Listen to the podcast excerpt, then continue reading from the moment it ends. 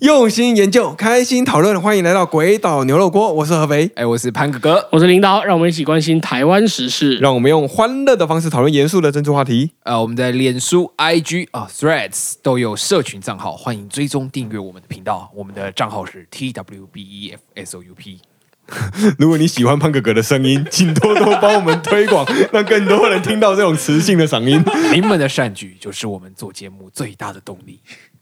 如果行有余力的话，请多多留言，让我们的牛肉锅能够源源不绝。喜欢这个声音吗？我念到很痛苦，我刚刚想说来点比较有磁性的，那我就来一点儿但是我字正腔圆的比声音。较想要雄性，不不是啊啊那个。呃，那个，我们那个这次那个轨道牛肉锅哦，我们进到了大家引颈期盼的系列哦、呃之二观众听众点餐系列。嗯，啊、各位听众要赶快点餐哈，那就是再不点餐我们就出不了菜了哈。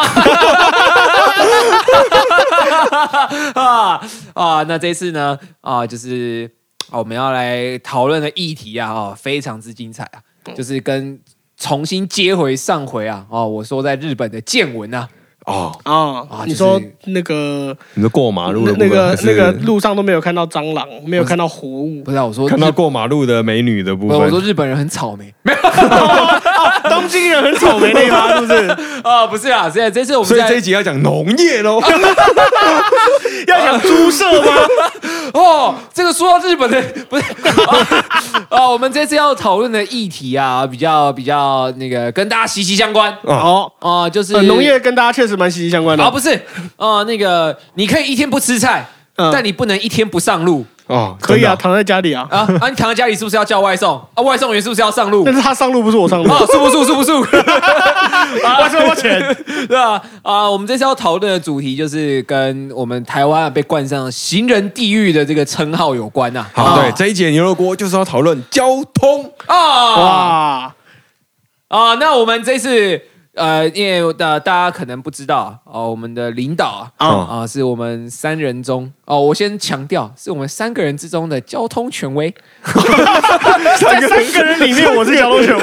对哦啊，我算是美感权威。哦，你还是英文权威 啊，是是是是啊，我还有数学权威。是那合肥是什么权威？呃那个公共事务还有那个交通也是一种公共事务什么。汤啊、锅啊什么的。好啦，那简单来说就是这呃，大家大家应该知道，过去这一两年吧，嗯，就是从差不多去年开始，去年 CNN 报有一个台湾人记者在上面发了一篇新闻，说台湾是行人地狱，哦。然后这个东西就开始突然突然大家开始讨论起交通来，虽然哦这个问题其实很久了这。标题很耸动啊，超爽的、欸！呃，对，那个标题是地狱，那个标题他直接说台湾是行人地狱，然后后来看到底下记者才发现，哦，那个记者是台湾人的。哦。哦，不要再开这些地狱梗啊！哦，被车撞死，我们一起在地狱等。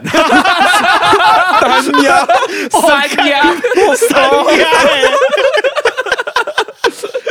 对，那这个行人地狱的这件事情，在这两年就大家开始比较在讨论，包、嗯。甚至去年的选举，去年的选举也有蛮多的候选人提了一些跟交通改善相关的证件。哦或者是说，像有些呃交通相关的倡议团体啊，他们有说就是希望希望哪些候选人可以支持啊，那个什么行人改革、叫交通改革啊，什么东西的。哦，那个我们那个板桥啊，有时候我出门啊，那个之前选举的时候哦，遇到的那个戴伟山跟十一佑。哦哦，我嗯记得这两个，然后他们都是特别有说他们是支持那个路权什么，呃，那个交通的这些事务的议员。哦，其实基本上几乎每个在选举的政治人物都会支持。可是他们有特别挂那个他们的布条，特对，别写然。然后什么、哦什么行人路权啊，机车哦，对路权、啊他们有特别交通改挂说是什么善，机车路权协会对的。对对对对对对。哦好，那就其其实政府也很有知道这件事情，所以政府他们为了要呃摆脱这种行人地狱的的名称。啊，哦，对，真的讲起来不好听啊。啊，对，行人地狱真的很难听啊！说、哦说说行人很危险，已经够难听了，还说是地狱啊可是确实啊，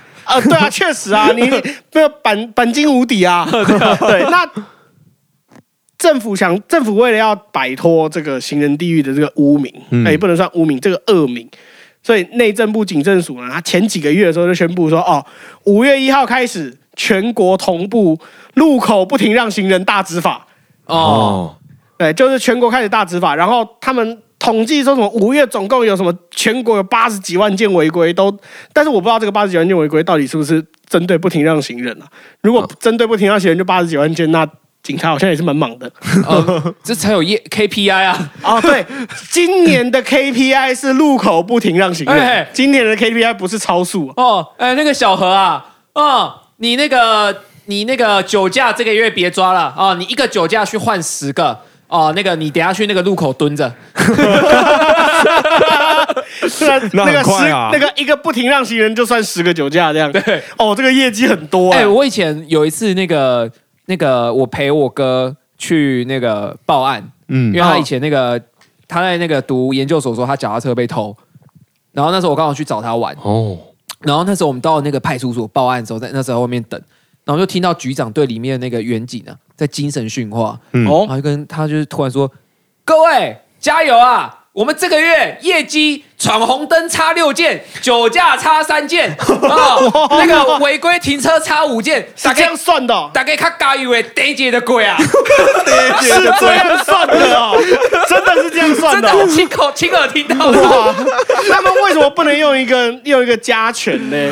就是就是某案件一件算几件，某案件一件算几件，然后然后今这个月总共总总共要几件，这样不是更好？可是我实在不懂，就是但是用业绩来算，那如果大家整个环境变好的话，那业绩差本来就很正常。可事实上，我们就是没有，我们就是我不觉得我们的交通环境有因此变好啊。呃，对，重点是你用这样子来取缔交通环境也没有变好，所以呃，好，我我拉回我我拉回这个新闻，前几个月呃六月中的新闻吧，嗯那行政院长陈建仁他六月一号在台北市去视察科技执法，就是说哦，外国媒体说台湾是行人地狱啦。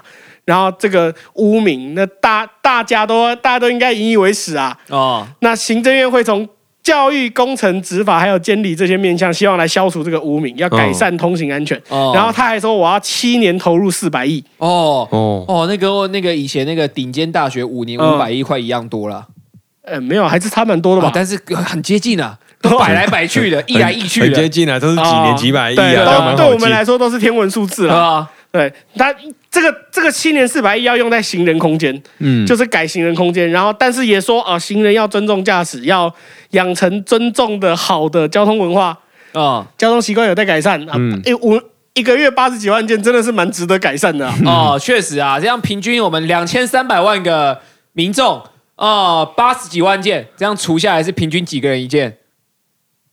哎，考倒数学家嘞。啊，三四个人一件，啊，随便平平均每三四个人，至少我们三个人里面一定有一个人有啊，五六十个五六十个啊。啊，算错出错了，没事。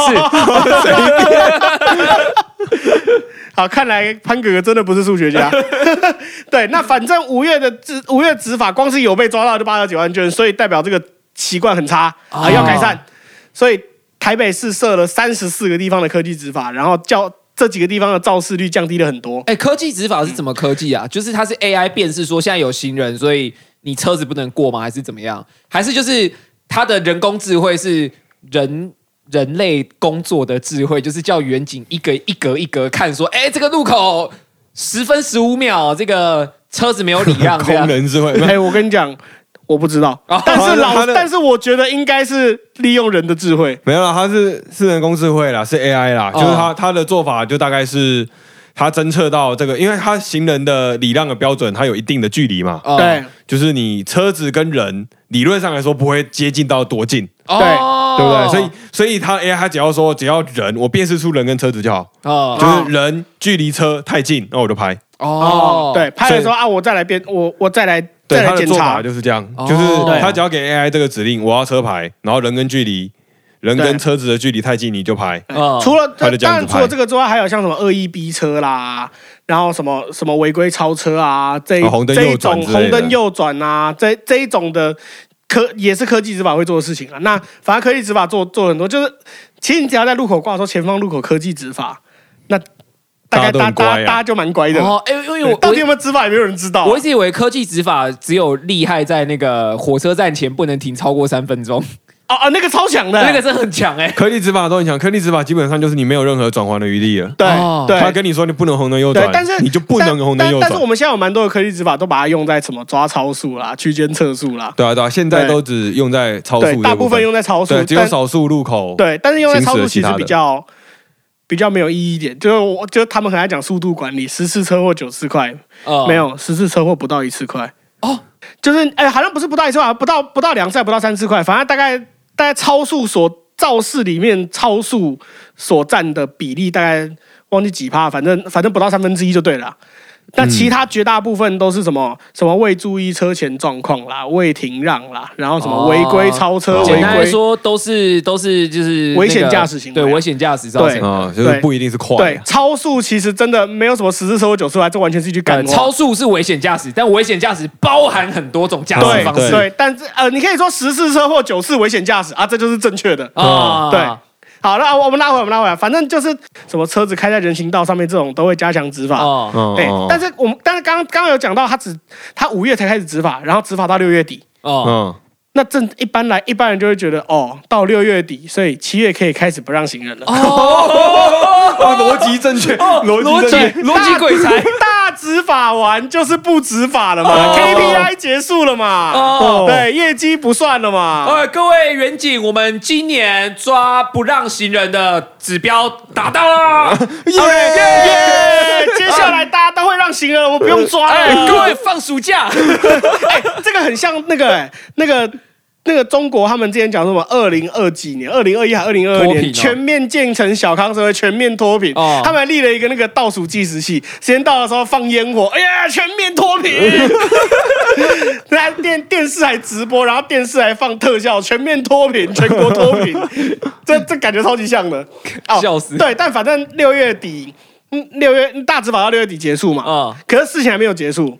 六月三十号，《道路交通管理条例》的新的规定上路，哦，哦，就是简单来说，前几个月的时候有修了这个《道路交通管理条例》，简单简称《道交条例》啦。嗯，道交条例的新规定有上路，那就是把行停让行人车汽车没有让行人的罚款，原本是罚三千六，嗯现在变成六千、哦。但机车不让一样是一千二。哦，哇哎，所以要是我同时就是我今开车天开又骑机车又开车，然后不让行人，然后明天骑机车不让行人，这样子两个罚单加起来，我差不多可以买柯文哲的演唱会门票。没有，你还差一千、哦还差1000块你你还差一千一千六百块。哦，可惜了。你要你你要再再机车违规一次，还差两百块，哎、还差四百块。对，那机车维持一千二嘛，但如果一年内违规超过两次，那就变成那机车也要罚六千。哦哦，那就是今天一次汽车，按明天机车两次，啊，对对这样就对对，一万二了。这样你可以买两对啊张、哎对啊，对，那然后违除了这个之外，违规会记点。哦，对，大家大家可能知道开那个驾驶违规会记点，但是你好像从来没有注意过我被记了什么点。对啊对，因为啊因为那个点数不是说过多久就会消掉吗？对，点点数是点数，就像就像你的信用卡点数或航空公司点数一样，过了一阵子它会自己消失嘛。哦，哦对，那你记你一次会三点，嗯一年被记十二点，吊扣驾照两个月，哦然后还要上三个小时的安全讲习。哇，三个小时感觉太少了。对，其实我觉得三个小时蛮少的。对啊，然后你如果这个讲席没有正当理由缺席，还要再罚。哎，哦，可是重点说真的啊，一个如果有一个人有一个驾驶有办法在一年之内被记到十二点的话，那我觉得他没有资格开车。对啊，因为你一次三点，十二点是四次，哎，对啊，你都已经被罚了。很猛的驾驶，对，已经很强一。季一次，哎，对，对，今年 Q one 一次，Q two 一次，Q 三两次，他哦，他拍谁？他回家也有 KPI 啦。对哦今天收到罚单了，耶！这一季的 KPI 到了，又三点了，Q one KPI 达成，再记三点我就不用载小孩上课了。原来目的是不要带小孩上课，我还可以，我上班还可以公然请假三个小时。干我如果是雇主，这个三个小时，我我觉得要他用事假请。对啊，我绝对不你。自己要违规的，你用事假，你去，但是你要用事假。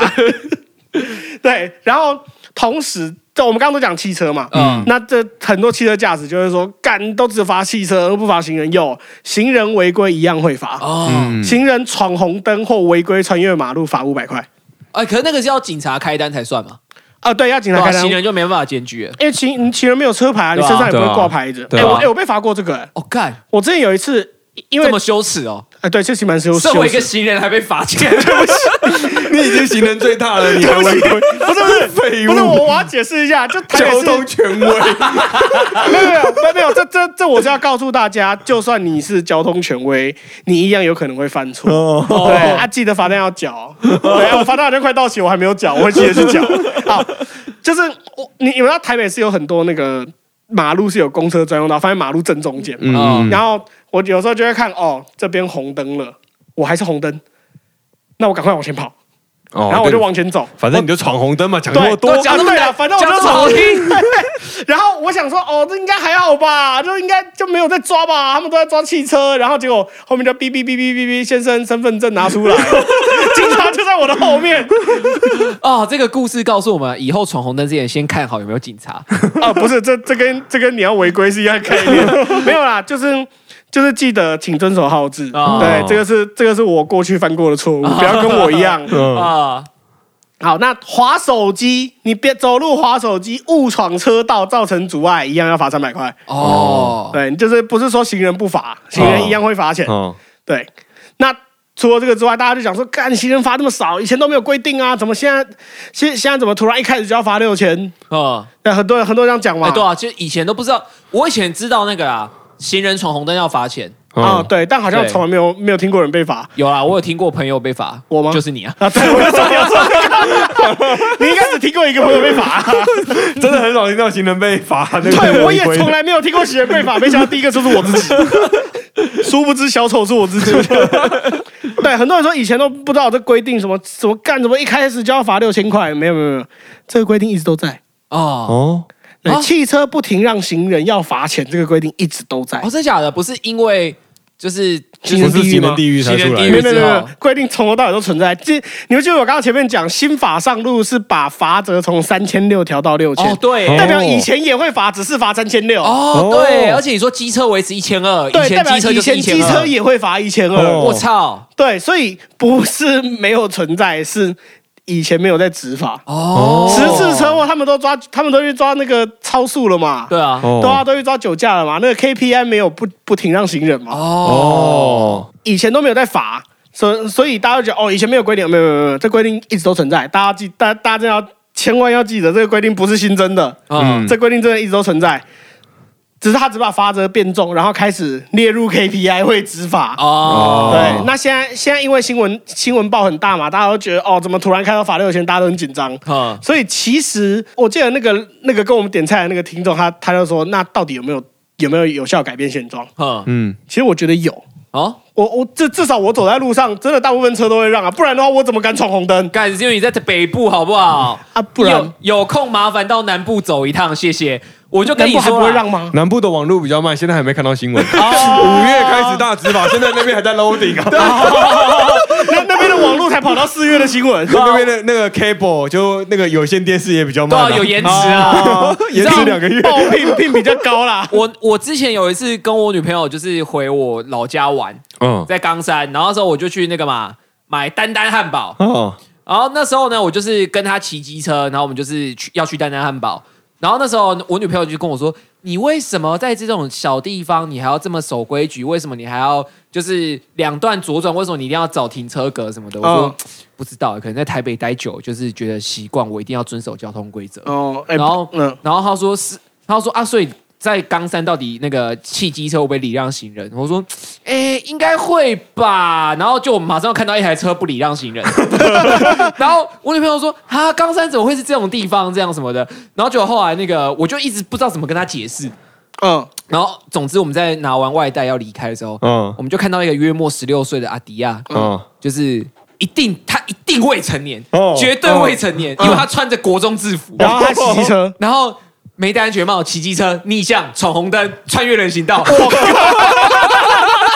一次即席，只差酒驾没有了。我就跟我女朋友，哎、你怎么知道他没酒驾？说啊，不对，定搞不好还有酒驾。我跟我女朋友说，哎、你看一下那个阿迪亚，你知道为什么刚才都这样了吗？这个好习惯要从小养成啊。保证未成年是他穿着国中制服，他搞不好是演员哦。我不信，演员也要戴安全帽啊。欸你既然讲到这个，我觉得要再讲一个，是其实我个人超级不赞成两段式左转。哦，我自己也不是很喜欢。对，因因为你你你等于是左转车要靠右，这个其实其实蛮违反逻辑的。对啊，对，但但这这个不是今天讲行人第一的重点啊，只是两段左转真的有些时候需要检讨一下。嗯。对啊，还有还有一个名词，我觉得我觉得一定要纠正，真的真的是要养成这个习惯，哦就是你就我们讲礼让行人，嗯。嗯。对，但但我觉得要要修正这个词，不可以是礼让行人，嗯，因为那应该是因为让行人不是一种礼貌，嗯。哦让行人是你是应该做的事情。哦。对，所以不要叫礼让行人，礼礼让行人代表我不做不会怎么样，我就是个不礼貌的人，不行哦，哦。对不对？哦，对吧文文字小老师啊，啊，我要变国文小老师了吗？哦，对啊，我我不让行人不行哦，那所以要应该要改成什么？我觉得停让就好了。啊，停让。对啊，或者是就是让，哼我自己会逼我自己要不要讲那个礼字，啊对，因为它不是礼貌，我觉得。哦啊，你一直说要让行人，那那嗯怎么让？怎么样才是不违规的让行人让行，或者是我要在不失礼貌的让。对对对对，失礼，怎么尴尬而不失礼貌的让对啊对。啊，就是我看到行人出来，我要怎么样让他感觉到舒服？好 好，不不被侵犯，对，不不被冒犯，不被冒犯。我我我走在路上，我不会觉得干这个车鸡巴也得干那种哦要感觉。啊要有一个客观标准对。对对对，我跟你讲，其实有客观标准。哦，客观标准是你距离行人不到三公尺的时候，你就是没有让。就是当我当我过了这个斑马，这个这个行川线，呃，就是斑俗称斑马线。嗯当我车子过斑马线的时候，我在行人面前不到三公尺的地方，我就是没有让他。就是行人方圆三公尺不呃，能有面前面前行人的行进方向三公尺，哦所以我在他背后，我在他背后其实是没有关系的。哦，所以可是一在视般来说你，角内你不会背后直接去去剪他的背嘛？哦，大哥，也是懂我的，我都从背，不是不是那是你哦，我今天才知道。对，但三公尺怎么算？三公尺，大家眼睛，大大家眼睛又不是 iPhone 相机，可以直接一看就知道几公尺。嗯嗯嗯，一个小科普，行那个行川线斑马线一白加一黑等于一公尺，哦，所以就三白加三黑就是三公尺，。就是三公尺，就这么好算。哦哦，那蛮多格的。看这他妈谁知道啊？对啊，你就瞄一眼就好了。不是啊，，考驾照又没有讲。哎哎，其实我不确定这考驾照有没有讲，但是要让行人考驾照绝对有讲。可是考可哎不是考驾照，驾训班绝对有讲。可是考驾照没有考啊。啊，对，考驾照不会考。啊，台湾我们就是这样嘛，考试没有考的东西，我们怎可能会怎么可能会读嘞啊，？对我跟你讲，这是另外一个问题。台湾的考照制度超级有问题，超有问题。啊哎、我我们先我我们我们先讲一个，应该是今年今年初的事情吧。嗯这个这个网红阿布玛利亚，哦，这个这个日籍筛筛了奈，对？这有点，请你不要唱，这样子我的耳朵会阿不耐，耳朵有点阿不耐，不要这样。好，就是网红阿布玛利亚，他今年在台湾考到驾照，哦。对他他有发他有发动态嘛，然后新闻也有报嘛，说嗯说他他他在台湾考驾照一次就过了。干，他妈一个外国人考过驾照，跟我屁事。啊，没有浪费新闻版面。他是他是网红嘛，他是对啊。他是外籍而，且比较有趣的，他是日本人啦。对他是日本人哦因为日本的交通在一般台湾民众的心中是一个好的典范，算是一个典范，是对。教科书籍。算是算是一般民众认为，其实可以，其实真的蛮可以做教科书。他在台湾一次就考过了，然后他说他以前在日本的时候考了六次，考了六次笔试都没有过，就是连笔试都还没有考过。哦，这个这个我可以得出一个结论了啊，哦，他的中文比他的日文好。你你不要看他讲话都日本腔，他在演他叫刘美玲，你不记得了吗？哦，他是他是演日本人的日本人，摩根费里曼演黑人演的很好、对，这那其实我觉得这是另外一个问题，就是他在日本六次笔试都考不过，嗯他在台湾一次就过。除了他的中文比日文好之外，那代表台湾一定超简单。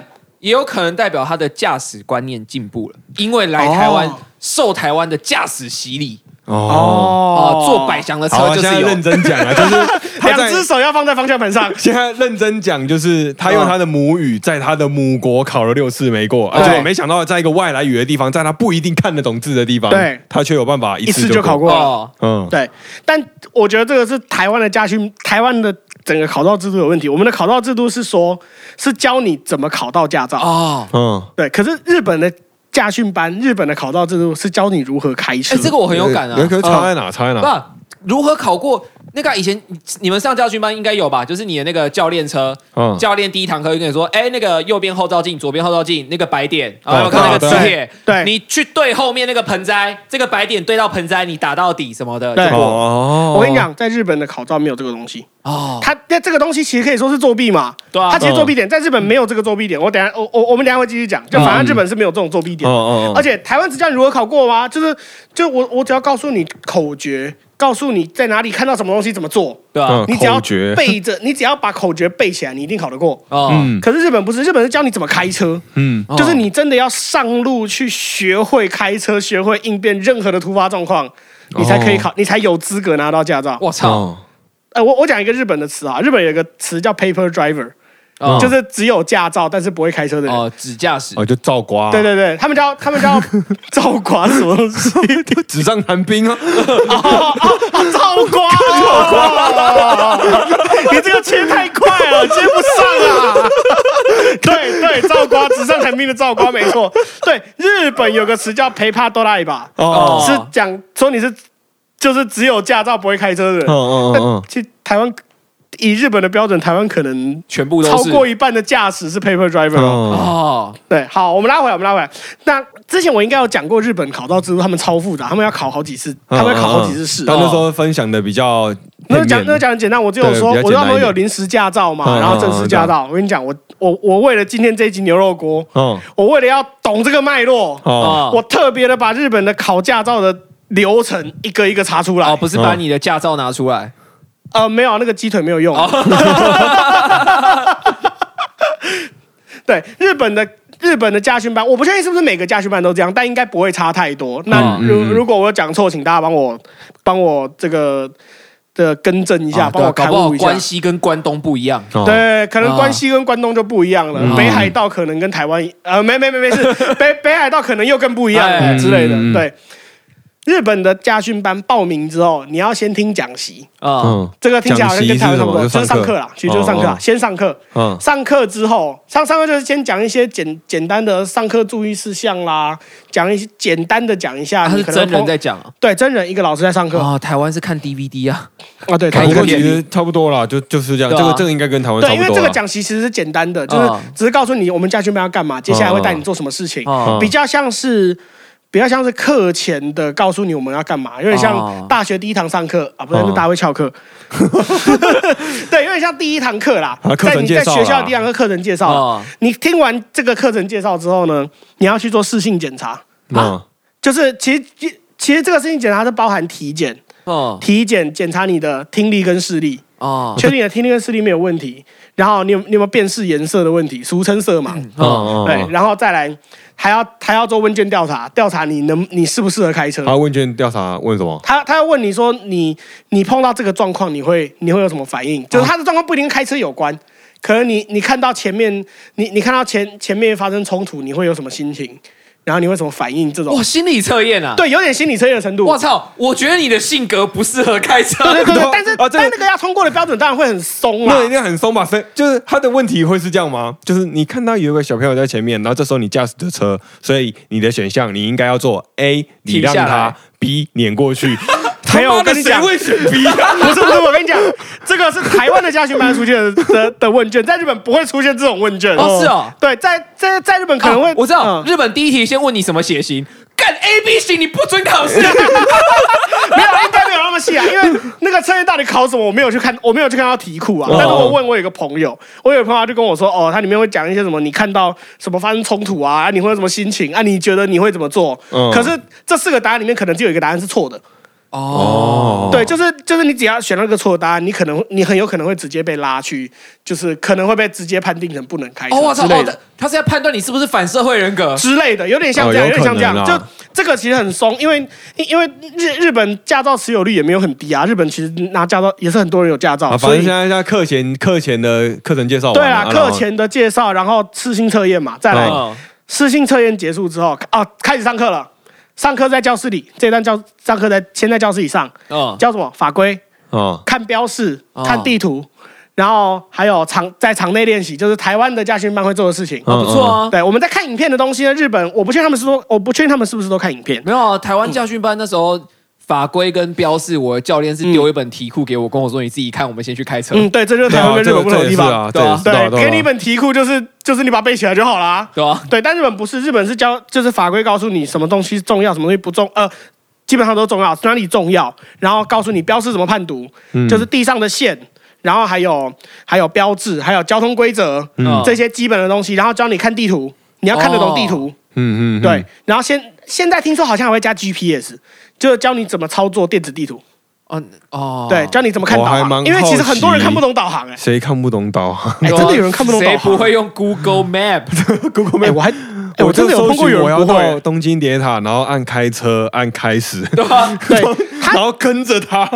没有，我我那个朋友跟我说，我那个朋友跟我说，他他还会就是他上了驾训班，我那个朋友上了驾训班，他还会教你，就是你要怎么去选路线。好哦，最佳路线。对，就导航会给你一个他建议的路线嘛，但那个路线对你来说不一定是最佳路线啊，我可能可以自己挑啊。哦，对他还会教你这些东西，这是我朋友说的，这个我不确我我不确定是不是每个都这样。然后再来场内练习就跟台湾很像，可是这个练习跟台湾差不多，但是他们没有那种口诀。哦没有什么照后照镜对到哪条线，左边打到底啊，再对到另外一个盆栽，右边打到底。对对，日本绝对没有这种东西。哦，他就是让你自己想办法。对然后你就给我停进去啊你！上车之前，他也会带着你。让你去感受一下你车子周边的环境，你车子有多大啊？哦这种就是你要用身体去感受，你要亲自去感受它。哦哦哦对，就是你就是想办法停进去，然后也不会关关关，你压线不会叫。哦，对，你就停了之后下来看，哦，我停歪了，就再试一次。哦他们是这样教，比较没有压力。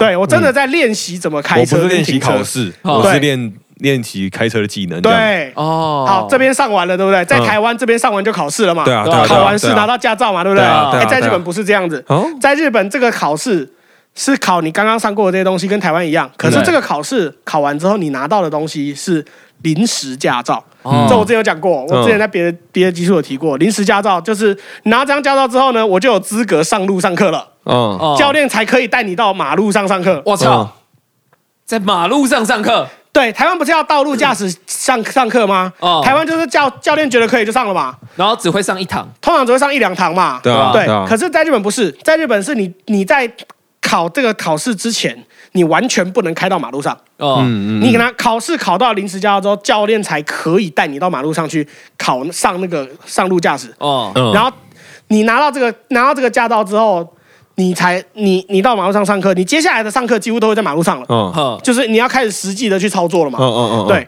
那接下来就第二阶段上课喽，大部分都会在马路上。你上车先确认座位、后照镜什么都 OK，车子的性能 OK，然后可能开始设定导航，或者是看地图，告诉教练哦我要走哪条路线，嗯，然后你就开车载着教练走，哦。开然后开一圈回到场地内，然后教练会告诉你哪边有问题。哦，对你可能你可能哪个路口没有注意左没有左右确认，后方确认，对，你你没有确认后照镜，然后你可能让行人让的不够多，或者是或者是你不小心压到吃到对面的线了，哦。这些东西。啊，这要几次啊？我不确定要几次，但是他们。我之前有一个室友，我之前住在日本的时候，那个室友他大概上路上课就上了，应该有一个礼拜，哇，就每每天去他五这样，天哦，他应该至少去三天，哦。他至少应该我印象中他至少去三天，没有到每天，但是他就是、嗯就是每次去上课上上那大概一两一两个小时的课，就是一直在路上开，哦，这样就带着他上去开。嗯哇，，好爽哦，那油都不用钱，啊对对有他路路线他给你挑啊，他只告诉你你要这这几个路线你要自己选啊，哦，然后他可能不给你开导航，就是你要自己去判读道路上的标志，然后去找到那条路。哦你要在出发之前就先查看好地图，然后知道路线，然后你要自己去判读，我要走哪条路，到哪边要转哪边哪边哪边，嗯。然后是没有导航，你就要自己开。嗯，嗯嗯。嗯，对，好，你这个上课上完，一般来说我们就会觉得哦，那是不是就可以考试了？对，嗯啊、可以考试，但这个不是驾照考试，哦，你可以考毕业考试。啊，驾训班，私人驾训班的哦这个毕业考试，没错，学分的没错毕业考，试。没错。你在驾训班考毕业考试，驾训班会先考一次，证明也确定哦，你你有毕业的资格了，他会嗯发一张毕业证明给你。哦哦然后你在一年之内凭着这一张毕业证明，去监理所类似监理所的地方去考试。干，这跟教育学生一模一样啊，没错，你先修了教育学程，然后拿到毕业证书之后，才可以去学校没错，应征当老师。哦没错，没错。然后日本的家训班呃很很多都直接开在那个监理站附近，哦就是哦 就是距离很近嘛。我考试很快，哦我拿到直接直接走过去考试。对啊，一定然后会这样。考试还很难，考试你一开始你从你从上车前他就开始考了。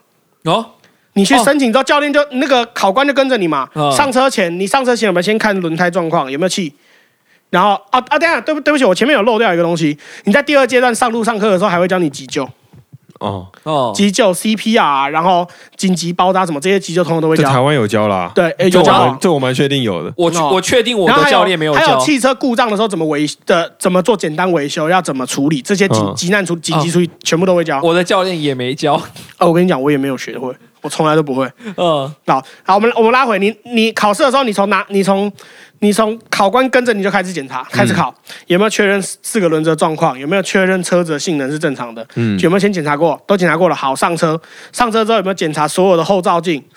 两个后两个后照镜跟中间后正后面后照镜三个后照镜，嗯，然后车子的油什么全部都要检查过。嗯然后上路之前有没有先选好路线？嗯之后哦开始你上路碰到行人，你有没有停？嗯，然后哦然然后你你有没有红灯有没有超速？闯？对，红灯有没有闯，然后有没有符合标志标线的规则，嗯全部都会看。嗯然后你你，反正他蛮严格的。我记得我那个时候，我坐在那边的那个室友，他考一次，他就说他他后来回来就说他考他没考过，哦，哦他好他好像说他有有一个地方忘了看，然后他一样上路整个考完，但是他就是没过，我操，太鸡掰了吧！一个礼拜后再来。我没过，你就先告诉我嘛，还是浪费时间。请他当练习嘛。但 他他可能，我我不确定他是当下就知道还是结束才知道，我不晓得，他哦我忘记了。但是他就说他没过，他他有一个地方没有看到。所以他笔试的部分是在学校的那边考完的是吗？我我不确定正式考试还会不会考，理论上正式考试应该还会再考一次。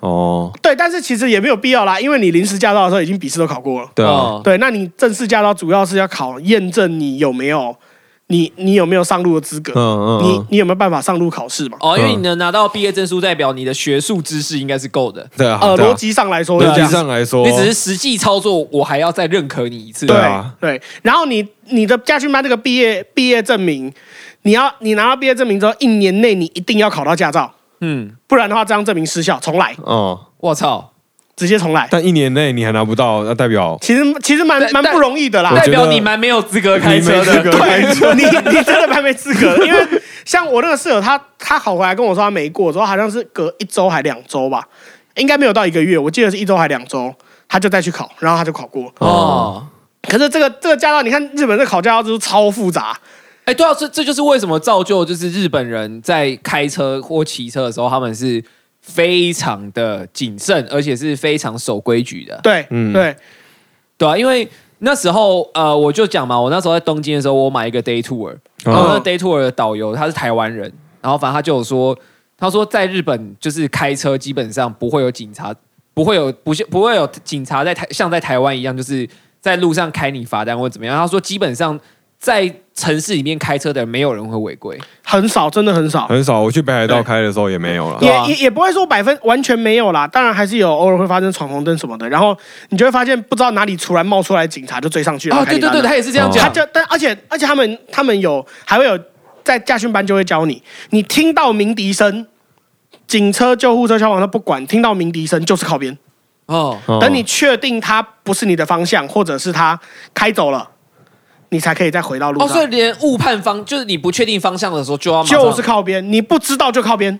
我靠哦，对这合理啦，对这个合理啦。然然后然后他他们的靠边是就是这样开啦，就就是像哦就是或者是像那个道路，它可能只有两个车道，然后没有、没有边边，结果大家在塞车的时候怎么办？嗯所有车往两边撤，中间留弄出一道来，像那个像摩西分红海。对摩西分红海，或者像那个小小船划过水那种样子。哦。对，就车全部往两边靠，然后紧急舱从旁从中间慢慢开过去。嗯嗯哦。嗯，他们在高速公路上也这样，因为我之前碰过一次，在高速公路上。嗯，就是塞车，然后后面救护车，我们就看到哎，大家怎么都往旁边旁边撤，然后我完全不知道该怎么办，我就看哦，大家往旁边好跟着往旁边撤。哦。哦，对，哦，他们这些东西都是在驾训班就教你，嗯，甚至你可能在考试的时候就会碰到。哎，而且呃，我我觉得我还想再就是讲一个点，嗯，就是呃，上次那个听众妮妮亚她讲到就是呃，她在日本觉得就是交通非常顺畅嘛。对嗯我觉得除了她在她讲到的一个就是呃驾驶人都会去礼让行人之外，我觉得嗯其实还有一个很关键的点啊，我嗯突然想到就是。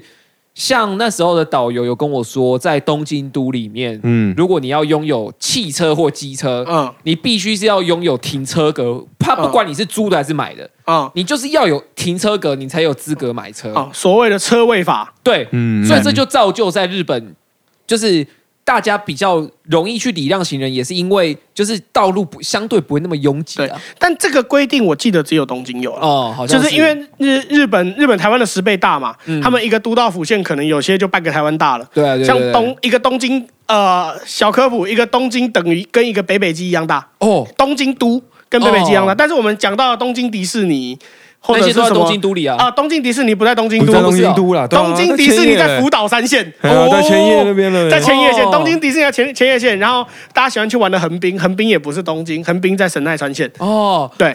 但是大家会印象中觉得他们都是东京，没有没有，东京东京都是一个狭长型的，它在跟北北基一样大，哦。它这不是重点，反正就是这个规定，我记得只有东京都有。对啊，因为他那时候又有说到一个我觉得非常棒的政策那个制度、哎、嗯。就他说在东京里面会有路边停车格，嗯，可是路边停车格他说极限就是临停一小时，啊，超过就拖。对，他他们京啊。这这个也是这个也是，他我记得好像也是用科技执法吧，对啊，他应该是用科技执法照超超过那。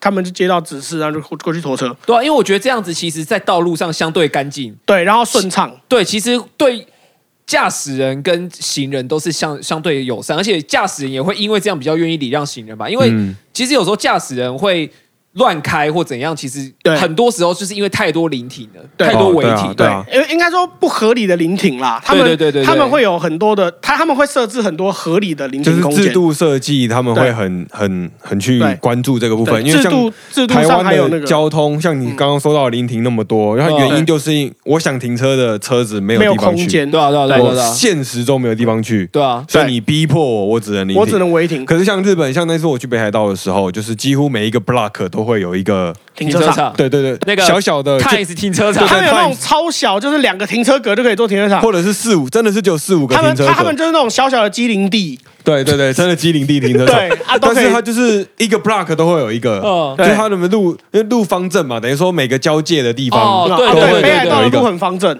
对，它会有，就是每一个框框，就交界处的那个框框，那那一圈建物啊，哦，对，就是都会有一个，对不管是对它多少，等于你过每个路口，你都会看到有一个停车场。甚至乡下的便利商店门口就是五个停车位。对啊，当然北海道是比较偏乡地区，对所以会它前面会有腹地很大。哦不过在我记得那时候在东京也几乎是这样。嗯对，东京可能便利商店就不会有，但是你会发现每一栋大楼一楼都会有停车场。对对对对对对对啊，真的就是每一每一个个 block，每一个真的是 block 每个都有 block 都会有对停车场啊。这个这个这个就这个就是台湾这边的制度的缺陷。而且台湾呃，在台北啊，我们光讲北北基就好，北北基的其实有车的人数也过多，对不对？说真的，北北基有车的人真的蛮多的。对啊，然后再加上他有车，你会感觉到不舒服，是因为他们停在旁边。然后为什么他们停在旁边？因为他们有需要去这边的，那个比较像是不合理的临停空对，就他他他有需要去这个地地方方，但没地方停。对，就买早餐呐、对。或者是买饮料啊，就是 anyway，就是任何，但是他没有地方停，嗯，对，他他他可能要走三个 block，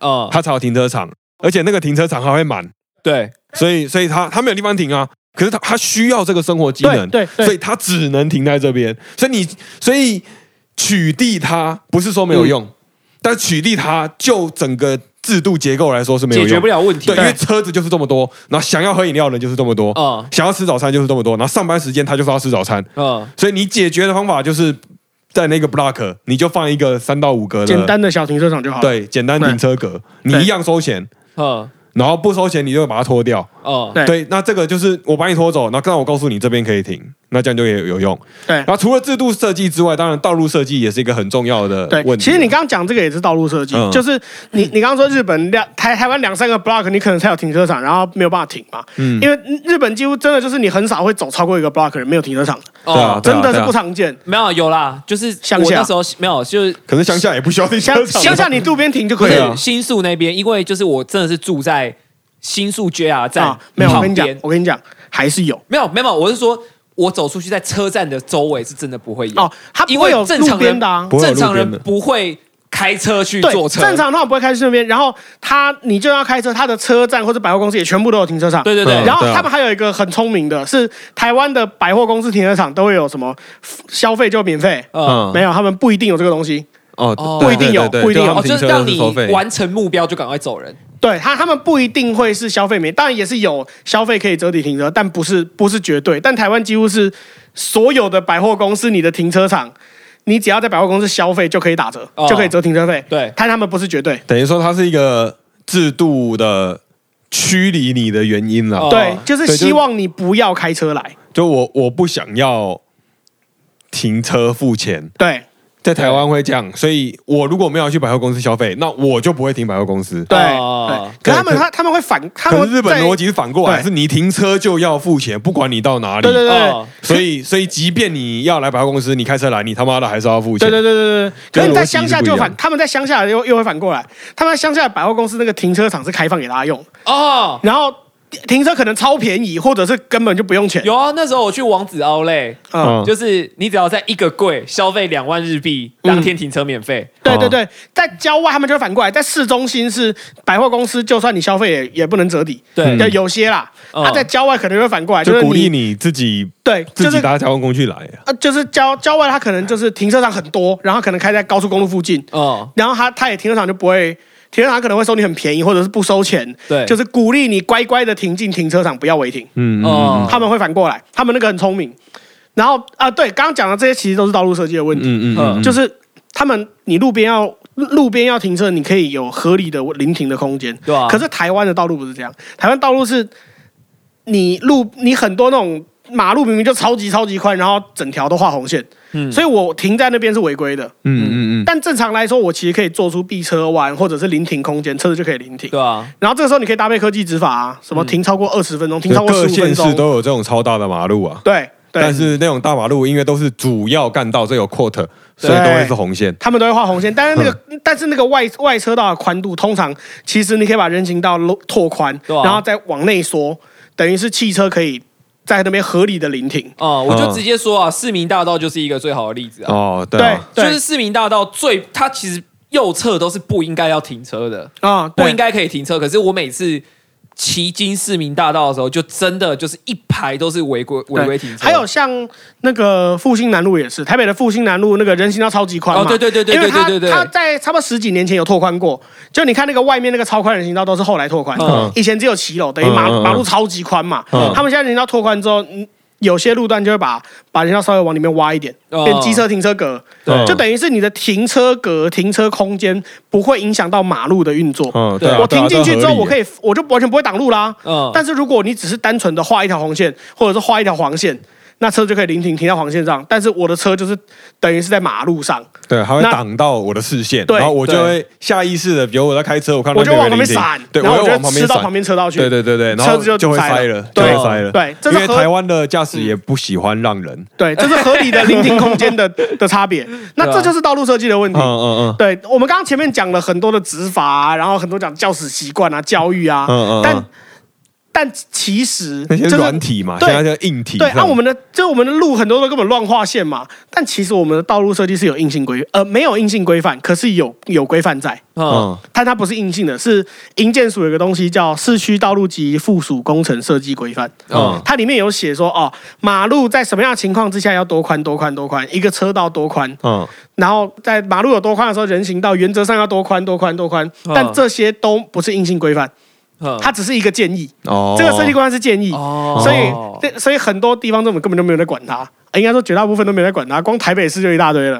哦。哦，这就变成就是其实整个台湾就是因为这样子都整对就整个用路环境其实很不好啦，对，而且其实就软体硬体都失能对啊，嘛讲到最后，我最后真的最最想讲，就是我最有感的，这次最有感的，就真的就是像你们两个今年在年初的时候讲的，在日本的道路，他们的车道真的是非常窄的，嗯，对。嗯他们的车道真的就是只能容容纳一台公车，对，就不能再宽了。对啊。可是台湾的车道很明显是道宽到两台车塞在里面都不会跨线。没有，。就是公车开在车道上，嗯。我我还可以骑机车从它旁边穿过去，而且不会跨线。我跟你讲，我在台北看过一条更夸张的，嗯。台北有一条马路，我我等一下讲它是哪一条路，就是我我在我在那条马路上看到，啊，它只它两边各一车道，就是、嗯。就是呃去程跟回程都只有一个车道而已。嗯嗯嗯。它去程的那个车道，我之前看过，路边有违停，有一台物流车违停在那边，嗯，然后旁边有一台公车，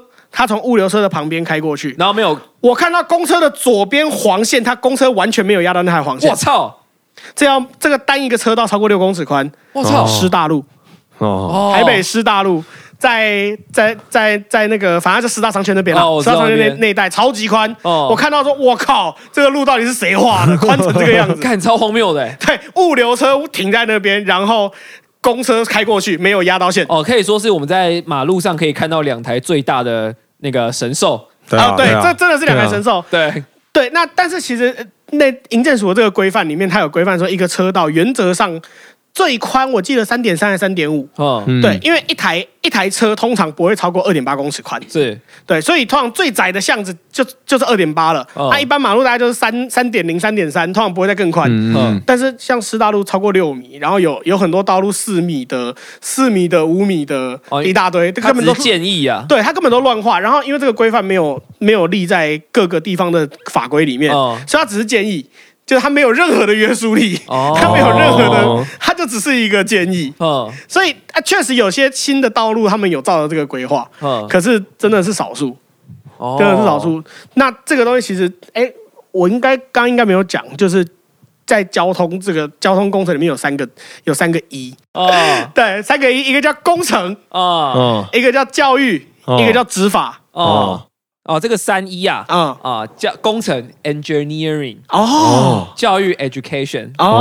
哦，执法 enforcement，哦。哦，，三一啊，英文老师。啊，不好对。说，不好说。对，但是这其实是台湾的问题，就是台湾过去在三一里面都只在在乎执法而已，哦，确实啊。都只在乎执法，因为教育我们的考照就就被被日本不知道甩几条街去了。对吧？鸡腿换驾照，其实真的是一个，我觉得这是一个蛮明显的那个啦，就你你嗯，你看去骂政府说行人地狱的时候，其实大部分都是说为什么政府不制定法规？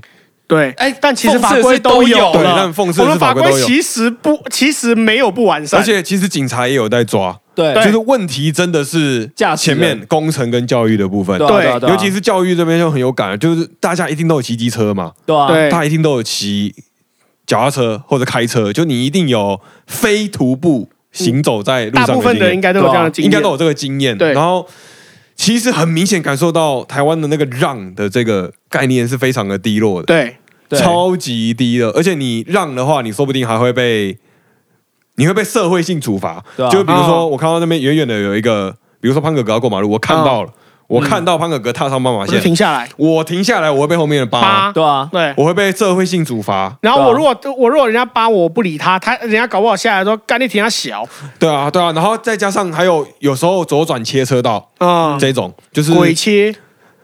鬼切，鬼切是一种，啊。然后还有一种是我切不出去，啊，啊，对。我只我只能鬼切，对。因为我我打左转灯，就是有时候我在交流道我没有要下、对对对。对啊，我不熟悉路嘛，那我没有要下，我在前面一公里，我我想要我想要切出来，对啊！我我到后面的公里都出不来，但我这一公里我都出不来啊，后面的车不减速啊，我出不来啊，你被逼的我到前面，我只能鬼切啦，对对啊。对。啊，这个这个是我觉得是互相啦，哦。就是在日本我有一个很这也是教育的问题。很明显的教育经验，就是我我在路上要切车道的时候，我只要一打灯，后面是马上减速的。哦。对。他们首先是跟我的车距就光在马路，不是高速公路哦，马路上至少就有两台车的车距。对。对。然后他不会逼你车，就是他就最近最近就有两台车，嗯所以当我打了右转灯之后，就就像日本的右转灯是左切嘛，对，日我打我打了要到快车道的灯，我对于我后面的车是非常有安全感的，哦，好舒服他没有要逼我，然后他不会加速，嗯他不会加速，可是在台湾，你如果要右转或是左转，你要右切或左切。当你打了灯之后，后面的车会他妈加速定是加速，它一定加速。我不要让你让后面的去让，哦，对，然后这这就一连串会造成啊，就是在这种可以左转右转的路口，你一定会看到很多车就想要切出来，卡在那里。它就卡在那，因为它会转到一半，对。然后旁边的车就要靠出去，对。啊然后就就变成原本视线道就变成只有三台车可以过。哦对然后就会造成塞车，所以 education 是一个超大的问题，而且我对。觉得是一个现在你我就可以做的。对对啊对，其实现在就可以做我我们能够做的是，我们可以自己教育自己。对啊，对，那工程其实是政府可以现在立刻做的。嗯对啊，对，那执法其实他们他只要把 KPI 改一下就好了。对对，工程其实有很多可以做啊，比方说现在很现在很有些有些明代或者政治人物他们会推什么拓宽人行道啊，或者是或者是什么标线去改改善啊，嗯，这些东西其实都是工程的手段。就是最后节目最后就讲一个好笑的新闻。今天有一个新闻很好笑、欸，是那哦个南投、南投有一个人自己划线，就是、就是他他想要停在他家的门前，嗯然后他他原本停在那边那边没有画红线哦，嗯。他停在那边没事，然后他就自作聪明，他想要他想要帮他自己的家画一个车位，哦。他就自己拿白油漆在他家外面画了一个停车格，然后被别人听走了，然后然后那个啊旁边的邻居就哎奇怪这边有停车格吗？我就问一下区公所，区公所又拿那个道路设计图出来嘛，没有啊，没有啊这边没有啊，你要限期改善哦，要撤销哦。嗯，你的车不能停在这边，先把你的格子画掉。你自己乱涂的，给我把它涂自掉，作聪明，超好笑。他他妈自作聪明！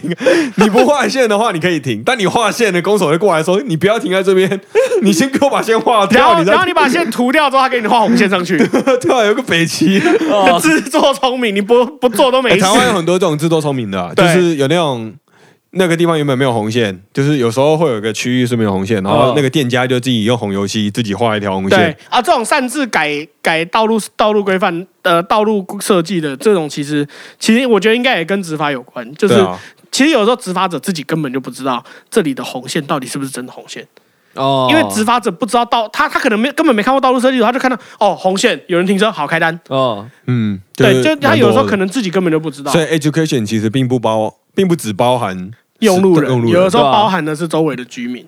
对啊，然还有后执法者。反正就是最后啦，就是跟各位听众说一下啦哈，就是那个日后哈，如果有任何那个有兴趣的议题啊。哦，欢迎那个点菜。啊，哦啊，然后那个如果你害羞啊。哦，那个跟你讲，潘可哥跟你说不要害羞，就是留言就对了。他私害羞的话，那私讯呢。对啊，哎没有啊，私讯我们不是你如果你害羞，你就五星留言，哦就不会害羞了。哦星 他会把你念星出来。星星会给你魔力。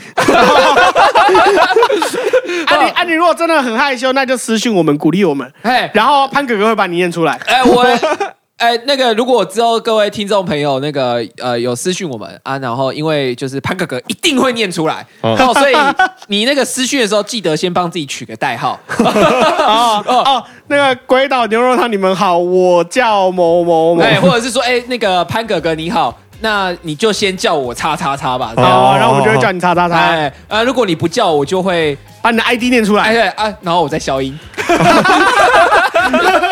好，我可不可以给一个良心建议啊？你就是下一个的，下一个留言的，就说我是领导的小号，这样子我们都可以嘲笑领导。哎，不要这样子！今天不是今天就到说所有的留言都是我是领导的小号，我是潘哥哥的小号，我是合肥的小号。啊啊！今天节目到这里啊，然后希望各位用路人可以当个受过教育的聪明用路，人。好好教育你自己，政府不教育我们，你就教育你自己。哦，好，好，今天节目到这拜拜。